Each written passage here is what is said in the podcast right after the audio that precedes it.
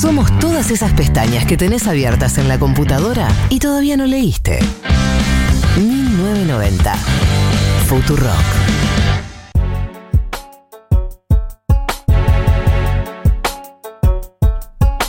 y 17, eh, vamos, estamos entrando a los últimos 43 minutos de 1990. Qué Eh, rápida esa cuenta, muy bien. Quiero decir en dos glosario. cosas antes de entrar en el glosario, Martín. Uno, Dilas, hemos migrado el WhatsApp, para quienes no lo sabían. No manden más mensajes a la aplicación. Yo igual la tengo abierta, porque si hay algo fundamental. No, pero me no manden más, Pero no, no manden no, más ahí, porque lo que estoy mirando y lo que está mirando Tati, que ahora vamos a hablar de Tati. Uf, después ahora vamos a hablar. de Ahora bien, esa conversación. Eh, tenemos que hablar de Tati. Eh, estamos mirando el WhatsApp. El número es 1140 66 0000. Sí, mamá, vos lo escuchaste mal el teléfono, porque la semana pasada me dijo no se guarda. Ella lo había escuchado mal. Ay, mira. 11 saludo, 40 Taliana. 66 0000. Se lo agendan como Futurack. Eh, ameritamos ser agendades. Nos lo Sí, merecemos. obvio. Merecemos no ser un más 59 911 en tu 59. WhatsApp. Más 54 911 54, sí. en tu WhatsApp. Nos merecemos ser más que eso. Así que agéndennos y así no me tienen que escuchar decir el número todo el tiempo. Igual lo voy a decir, pero no escuchen esa parte. Sí, estamos todavía en los primeros días. Ya en un par de semanas nos van a dejar de escuchar Eh, diciendo 11 40, 40, 66 00 00. ¿Quieren probar a decir 00. ustedes? 11 40 66 00 00. Bien. Ahí está. Y segundo, la cantidad de insultos y agresiones que recibo en la aplicación por no poner una canción de mierda. Uf, pará. Pero bueno, vos, vos profundizaste ahí, Sí, sí, ¿eh? sí. Chiquitita es una canción de coro de iglesia. No la iba a poner. Eh, y yo, ¿sabes qué? Las recibo esos balazos, pues soy como Alberto. Yo pongo el cuerpo por los balazos de todos en este equipo. Aunque técnicamente esta decisión la tomé yo y la responsabilidad Sí, es sí. mía, como cuando Alberto cerró las clases y lo decidió él dos horas antes. Pero a mí, eh, mi rol en, en esta sociedad es absorber las frustraciones de todos ustedes que me agreden y seguir adelante con alegría. O sea, en la sociedad general. O sea, eh, tu rol, sentís que llegaste a este mundo Mi misión. para, claro, para absorber eh, Así que por WhatsApp. sigan, como dice, viste como dice la gente, sigan agrediéndome, yo me alimento de esto, yo me alimento de sus agresiones. Solo me hacen más fuerte. Claro, es la envidia la que está O hablando. peor, cuando me critican de No, los no dos es la lados. envidia, ¿eh? Viste cuando dicen, es la envidia. No es la envidia, ¿eh? No es la envidia, sos un boludo. Pero está bien, si querés pensar que es envidia, es envidia. Eh, ahora sí, habiendo hecho todas las aclaraciones que tengo que hacer, eh, Martín, ¿nos puedes hablar sobre el censo 2022? 2022, porque no quiero que le mientas más a la gente, Galia. Claro, yo creo que en mi tweet puse censo 2021, así que Es ya empecé Censo mintiendo. 2022. Pero técnicamente era el censo 2020. Técnicamente era 2020, o sea, iba a ser en octubre de 2020. No sé si saben, eh, hubo un virus que llegó a todo el mundo en marzo de 2020. Coronavirus se llama, por si no sabían. Pandemia, todo el mundo, virus, esa, esa, se pasó. Se pasó para cuando no sabíamos. Hasta hace un par de días, semanas, que se confirmó que va a ser el 18 de mayo de 2022. O sea, censo 2022. Ujú. No es la primera vez que se cambia igual, ya tenemos experiencia nosotros, los argentines, eh, cambiando censos, porque el del 2000, el del 2000, o sea, el del 2001 iba a ser en el 2000, pero se pasó al 2001 por la crisis económica, unos visionarios, pensaron que el 2000 estaba mal y que el 2001 iba a estar mejor, bueno, Claro. spoiler alert. Vos Voz en en off. off, no, no lo estaba. ¿Es acaso el chiste titular de 1990? Sí, ¿no? sí, Vos sí, en sí, off. Y y- pero igual yo quiero decir algo, lo he utilizado en distintos ámbitos y funciona. Sí, funciona. Es perfecto, es un gran chiste. Le recomiendo a la gente que nos está escuchando que use este chiste. Voz en off no lo era. no era mejor en 2001. Y también el 90. También hubo hiperinflación, estábamos saliendo de ahí, crisis, bueno, pasó al 91. O sea, ya tenemos experiencia pasando censos. O sea, que tenemos censos en los años que terminan en cero, 91, 2001, después 2010, el recordado por la muerte de Néstor. Así y íbamos a tener 2020, pero pasó al 2022. Ajá. Tiene varias novedades, pero vamos a empezar por lo principal y lo primero. ¿Por qué nos sirve un censo? O sea, ¿para qué nos importa y por qué nosotros que somos nerds de los datos? ¿A, a- ustedes están tan emocionadas como yo? ¿Sí, no? Yo Estoy- dije la semana pasada cuando pensamos que íbamos a hacer esta columna que estoy muy emocionada porque haya un censo porque creo que faltan datos actualizados, que hay una cantidad de datos que se afirman en base al 2010 que vos decís eh, no hay chance de que ese número siga siendo actualizado. Claro, por ejemplo, el porcentaje de personas vacunadas, todo eso es tomando la población estimada en 2010, o sea, la, la censada en 2010, pero que la fuiste proyectando, claro, año a año, Entonces hay, po- hay ciudades, por ejemplo, que ya tienen el 102% de vacunados o cosas así, que Claro. es como mm, medio raro. Pero bueno, pasa por eso, porque tenemos datos muy viejos. 2010 es un mon- 10 años, va, 11, 12 es un montón. Me emociona no solo los datos, sino saber cómo va a ser y cómo se, cómo se armó este censo conforme las leyes de identidad de género también, como cuál, cuáles son esas preguntas y cuáles son esas cifras. Eso me interesa un montón. Sí, Eh, bueno, hay- pará, si tienen preguntas pueden mandarlas al WhatsApp 11 40 66 000 y Martín se las va a responder. Sí, así es. Bueno, pero empezamos por lo general. ¿Qué queremos saber con el censo? Básicamente queremos saber cuántas personas viven, cuántos hogares hay, cuántas viviendas hay, sin omitir ni duplicar, que parece medio una boludez, pero vos no querés contar dos veces a una persona, ni querés no contar a ninguna, ¿no? ¿Y por Básicamente. qué contarías dos veces a una persona? Bueno, el censo anterior y los anteriores siempre se consultaba en el momento. Entonces, si vos estabas en una casa, aunque no fuera la tuya, te censaban en la otra casa. ¿Se entiende? Ah, sí. Sí. O sea, si vos pasabas la noche en la casa de tu novia, por ejemplo, tu novio, tu novia, quien fuera, eh, te hacían el censo ahí. Ahora no, ahora va a ser tu vivienda general. O sea, si vos vivís con tu familia, aunque no estés ahí, tu familia va a tener que responder por vos. Bien. Eh, así se puede generar, por ejemplo, que omitas o dupliques una persona, ¿se entiende? O sea, si vos estabas en tu casa y te cuentan en un lugar y después te cuentan en el otro, no sé lo qué. de tu primo y Claro. cayó el sensor. Y cayó el sensor y después te fuiste a ¿Se jugar un partido de sensor? fútbol. ¿Censista? Censista. Pero me gusta sensor igual. Sensor también, censurado. Tengo una pregunta. Sí. una de varias. Eh, este, o sea, el del 2022 también va a ser una jornada de un día donde todo el mundo se tiene que quedar en su casa. Bueno, ahí Buena entramos. Buena pregunta, te felicito. Te pongo un más en la libreta. A mí me parece totalmente eh, loco y fascinante eso. Feriado Yo nacional. nunca había visto ese feriado Es- nacional del censo. El feriado nacional va a ser un miércoles 18 de mayo, Sí. pero además. Ay, se eh, mi cumple. ay. Eh, pero además, eh, vamos a poder contestarlo por internet. Va a haber un e-censo que va a durar dos meses antes y vas a poder contestar todas las preguntas, que son 56, eh, por internet. Entonces Pero vos, van a caer en persona también las dos cosas. claro, vos te logueas ahí, contestás todo y una vez que sea el 18 de mayo, pasa un censista, vos le pasás un código que te va a dar esta página web, se lo das y el, ahí ah, la le persona facilitas el laburo al censista. le facilitas el laburo porque... Háganlo entonces. No, y aparte, vos tampoco vas a tener que estar tanto tiempo ahí contestando en el momento, sino que ya está, te desligás del tema. Yo que soy socióloga, ¿puedo ser censista? Vos que sos socióloga, podés ser cientista, podés ser voluntaria, hay un montón de estudios. Aparte piensen que, además de ser voluntario y ser censista, eh, hay un montón de estudios que se hacen ese mismo día, porque hay un montón de organizaciones que quieren saber datos, que también como Aprovechan. aprovechan y se meten ahí a, a ayudar en el censo y a ver realidades Claro, te están preguntando edad, conformación familiar. ¿A quién votaste en las últimas elecciones? No, Es- bueno, pero otra de las novedades que va a ser medio rara, por ejemplo, va a ser que te van a preguntar por primera vez el DNI. Algo que no se hacía, pero te van a preguntar porque lo que dice el INDEC es que el Estado quiere tener un registro de cómo están. ¿Se acuerdan lo que pasó con el IFE, por ejemplo? Que había como 5 millones de personas que no tenían cuenta bancaria, no tenían Sí. DNI, no, no estaban registrados para el Estado. Sí. Bueno, eso lo quieren evitar. Entonces van a preguntar el DNI y ya hay algunas críticas como diciendo, bueno, esos datos son bastante sensibles. O sea, si yo te doy mi DNI, sabés dónde vivo, sabés toda la información sobre mí, y se llega a filtrar a alguien, la, o sea, si lo usás políticamente es fuerte. Pero no tienes información ya el Estado igual. Bueno, claramente no. o sea, O sea, no la tiene creemos- actualizada, pero la tiene. No, no la tiene actualizada y no la tiene completa tampoco. Nosotros pensamos Está que el mal Estado... que el Estado tenga tu dirección y tu DNI. Bueno, es la discusión, claramente es la discusión porque el INDEC la va a tener y dice que se va a usar solo para fines estadísticos. Y no se va a usar eh, el DNI, por ejemplo, para campañas o lo que fuera, ¿no? Como eh, el caso más claro sería ese. Pero la discusión es esa. ¿El Estado debería tener los datos de todos? Seguramente. Ahora, el problema es que lo estar tiene... La contraseña, la contraseña de tu Instagram. Claro, no, no, obvio. Pero el problema es que ahora los datos los tiene, por ejemplo, la ANSES tiene algunos datos tuyos, la FIP tiene otro, el Ministerio Ministerio no sé qué tiene otro, el Ministerio de Salud tiene otros, pero no se pueden cruzar por la ley de datos y es bastante bardo hacer esos cruces. Es lo que siempre se habló en esta pandemia. El Estado tiene un montón de datos, pero muy distintos entre cada dependencia, digamos. Entonces lo que se va a hacer va a ser por primera vez preguntar el DNI. Y además, en línea con lo que preguntaba Mechi, se va a preguntar por primera vez la identidad de género eh, sin importar el sexo asignado al nacer. O sea, además del sexo asignado al nacer, se va a preguntar la identidad de género. Y eso sí va a ser la primera vez que se pregunte en este censo 2022. Marta, tengo otra pregunta. Sí.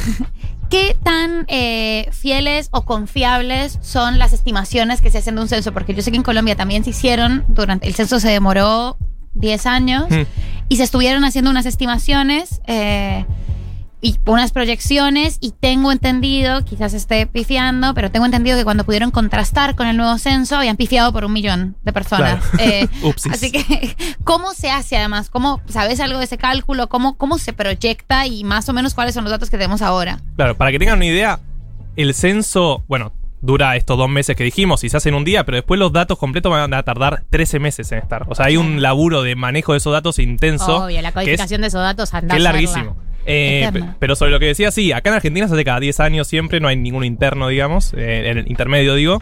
Eh, pero sí hay un montón de datos que tranquilamente pueden estar muy desactualizados. Siempre se habla, por ejemplo, ¿se acuerdan de que Macri decía que había hecho una inversión increíble en obras de agua y cloaca y demás?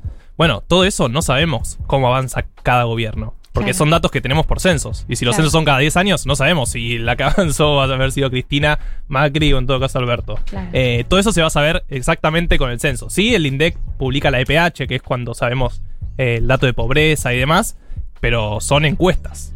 Que cambia esto, son, o sea, una, un porcentaje de la población que vos después lo proyectás al total. Nunca tenés el dato certero, salvo en el censo. En el censo tenés datos de todos los habitantes de la Argentina y por eso es increíble. Sí, sí, la verdad que es un éxtasis de datos. Eh, hay preguntas, ¿querés avanzar un poco y te las hago? Dale, básicamente quería contarles algo muy importante que para mí es lo más divertido del censo. Que es que vivienda no es lo mismo que hogar. ¿Sabían esto ustedes? No. No. Mira, ¿por qué? Porque en, uno, en una vivienda puede haber muchos hogares. ¿Y en qué cambia? Básicamente, nosotros, clase media alta, estamos acostumbrados a igualarlos. Pero, eh, por ejemplo, en una vivienda que sea una, Sí, un conventillo. un claro, una vivienda popular o algo así, puede haber muchos hogares. Y los hogares Claro. se determinan por, por ejemplo, cuántas comidas se hacen. O sea, quién pone la plata para cada cocina, ¿se entiende? Sí. Entonces, si yo ¿Cuántas como. unidades familiares hay? Claro, las unidades familiares serían los hogares. Claro. Pero la vivienda es distinto. Entonces, por eso siempre se diferencia entre personas, viviendas y hogares. Hogares. Esos son los tres datos más importantes del censo. Eh, y después, si quieren, vamos con tus preguntas. Vamos pero si no, después le voy tirando alguna de las preguntas que nos van a hacer a nosotros. Tengo las 56 preguntas. ¡Ay, espectacular! Ahora vamos. Eh, acá dice, pregunta para Marto. ¿Hay información sobre relevamiento relacionado a cuestiones de identidades barra autodescripciones a comunidades indígenas? Bueno, también va. Eso ya hubo el censo 2010, fue creo que la primera vez. eh, pero también va a haber un- una pregunta por primera vez en este 2022 sobre identidad eh, étnica, digamos. ¿No? Autorreconocimiento étnico. Y ese sí va a ser la primera vez. Pero sí, de poblaciones indígenas sí ya, ya hubo. En el 2010 creo que fue por la primera vez. Eh, y hubo casi un millón de, de personas que pertenecían o se consideran pertenecientes a pueblos indígenas originarios y 150.000 a afrodescendientes. Bien, eh, acá nos eh, anota un oyente que en el 2010 se preguntó en el censo si tenías una computadora en el hogar y en base a eso se pensó el conectar a igualdad, por ejemplo, como eh, para ese tipo, para pensar ese tipo de políticas públicas también sirven estos datos. Claro, el 2010 fue específico, fue como una política específica que se pensó sobre tecnología en las viviendas eh, y en los hogares, ahora que sabemos la diferencia. Eh, y este año la pregunta específica va a pasar especialmente por el de identidad de género que les comentaba antes, por la pregunta de Mechis. Bien, y hay una pregunta que creo que respondiste recién cuando hablabas de la diferencia entre los datos eh, como divididos o independientes que tienen los distintos ministerios, que dice, pregunta para Marto, no entiendo por qué tan perdides sin los datos del censo, tipo cruzar un par de datos que ya están ahí y tenés una idea de generalidades, son fácilmente recopilados. Yo creo que así una recolección a nivel nacional de todo el país, de todos los habitantes del país, no hay. No, no, no y queda claro con esto que hablábamos. Con el IFE fue clarísimo para mí. Había. El gobierno pensaba ayudar a más o menos 3, 4 millones de personas, terminó ayudando como a 9. O sea, eh, ni el Estado sabía cuántas personas tenía que ayudar. Y eso tenía que ver con lo mal que tenía diagramado su sistema de datos. Claro. Eh, y es esto que les comentaba. Uno puede tener mucho poder, pero hay una ley de datos, eh, de datos que no te permiten que el Estado se pase datos así nomás, porque tampoco estaría bien. No queremos que el Estado se vaya pasando de dependencia a dependencia todos los datos que tiene, porque son datos bastante... eh, Sensibles. Sí, bastante sensibles. Esto que- vos comentabas del Ministerio de Salud, eh, los datos de salud son muy sensibles. No, yo no quiero que cualquier ministerio tenga los datos eh, de, de mis operaciones, de mi estado de salud, de lo que fuera. Bien, entonces tiene tiene, sentido tiene eso. sentido. Pero bueno, claramente hay que mejorar la dinámica de los datos centralizados. Bien, ¿qué preguntas nos van a hacer, Marto? Porque yo ya quiero ir ensayando mis respuestas. Bueno, dale, van a ser 56 preguntas, Bien. o sea, bastantes, pero voy a hacer un par, no vamos a hacer 56 porque si no... Hacenos algunas, la que vos Sí. consideres. Tengo, tengo, otra, tengo otra pregunta, perdón. Sí, soy, por favor. soy esto, soy este So- sí. monstruo. Eh, los avances tecnológicos con respecto al censo, quizás esta sea una pregunta muy, muy nerd, pero tema inteligencias artificiales y softwares eh, y censos, eso se, se ve, se piensa. ¿Cómo? Ah, vos decís, si se, mane se labura con inteligencia artificial Sí, el y- censo. Y, todo, y como y con, con esas nuevas tecnologías que están surgiendo No, bueno. eh, de, maneja- de administración de datos que en 10 años son totalmente distintas. Sí, este, como le decía, va a ser la primera vez que vaya un e-censo, o sea, un censo virtual que vos Claro. puedas llenarlo. Eso ya es un avance bastante importante. Pensá que eh, hacer una encuesta en Google Form no es lo mismo que hacer un censo virtual y que todos esos datos estén en internet o que tenga que subirlo por internet y que después el INDEC lo tenga que tener almacenados y seguros. claro. Eso ya es un avance fenomenal con respecto a antes que era solo papelitos, digamos. Papel, no, eso es Ahora va a haber censo por internet y además el papel en todo caso para cambiar algo. Eh, y eso ya es todo lo que podemos avanzar, me parece. Eh, Vamos con la primera pregunta. Sí, De un par, voy a hacerles. sí, Vamos a hablar, contestar como 1990, ¿no? dale. Listo. Nuestra vivienda. Sí, ¿Qué es? ¿Una casa, un rancho, una casita, un departamento, un departamento. un local? ¿Sí? ¿Un Un departamento? local. Es medio local, ¿no? 1990, Futurac. O Fut- 1990. Futurock es un local. Es un local, vamos con local, vamos Es con un local. local, Podemos un poner lo local. que queramos. Bien. ¿Cuántas personas vivimos a tiempo? Parte del tiempo, o sea, no importa si es un poquito, mucho, pero No, ¿cuánto vivimos acá? que Y había que la contar a todos, completa. es Dieguito. Vallejos vive acá todo el tiempo. Es la única Sí, sí, sí. Y David también. Na- eh, Na- David, Nato también. Sí. Bueno, Bueno, no sabría decirte, no sensor. claro. No sabemos. Esto, esto pasa no en la sabe, no realidad. contesta. Después. Hace la diferencia entre viviendas y hogares. ¿Cuántos hogares habrá acá? Andás a Cada ver. la programa cantidad es de un programas. hogar. Canta- Cada programa es Cada un hogar. programa es un hogar. Exacto. El nivel más alto que cursamos nosotros ¿De estudio? de estudios universitarios. Universitario. Universitario. Como 1990. Año de nacimiento, fecha de nacimiento, ¿qué tenemos? 1992. No, pero del programa. 1990. Julio de 2020. Julio de, 2000, Ah. julio de 2020. No, no ¿Vamos con sabría decirte exactamente qué día 11, cumplimos 11 de años. julio, 11 de julio creo que es. 11 de julio del 2020. 2020. Tenía que ser Marto el que se acuerde. Siempre Ah. tan atento él. Y tenemos otra pregunta que también puede responder con 1990 y ahí podemos mentir un poco. ¿En qué año llegó a la Argentina? Si somos inmigrantes. Vamos con María, ¿no? Sí, Mariah, 2012. 2012. Eh. Dale. O sea, nacimos en el 2020, pero llegamos a la Argentina en 2012. 2012. No No, importa. y- Nadie se da cuenta. En ocho años nos asentamos. Después también pregunta materiales de la casa. Ahí tenemos todo. Bueno, podemos hablar de nuestro baño que no tiene. El baño que no tiene trabas. Que no tiene trabas, eso podemos hablar un montón. Y de también si Ya vamos a hablar del baño. del agua que no funciona a veces. De, No, hay que hablar de la cadena que después de que la tirás hace un ruido de agua que vos sentís que tapaste el baño. No, Totalmente que, que, Y que te no vas a diciendo, inundar. te va diciendo, no voy a mirar atrás. La catarata del No Iguazú. voy a mirar atrás lo que pasó. Pues aparte vas a mear y se da cuenta toda la radio. Sí, toda la radio sí. te da cuenta que, ah, ok, acabo de matar a una persona en el baño. No. No. Y después eh, también pregunta mucho, bueno, como le decía, identidad de género, ahí Bueno. nada, a cada uno. Y eh, el trabajo.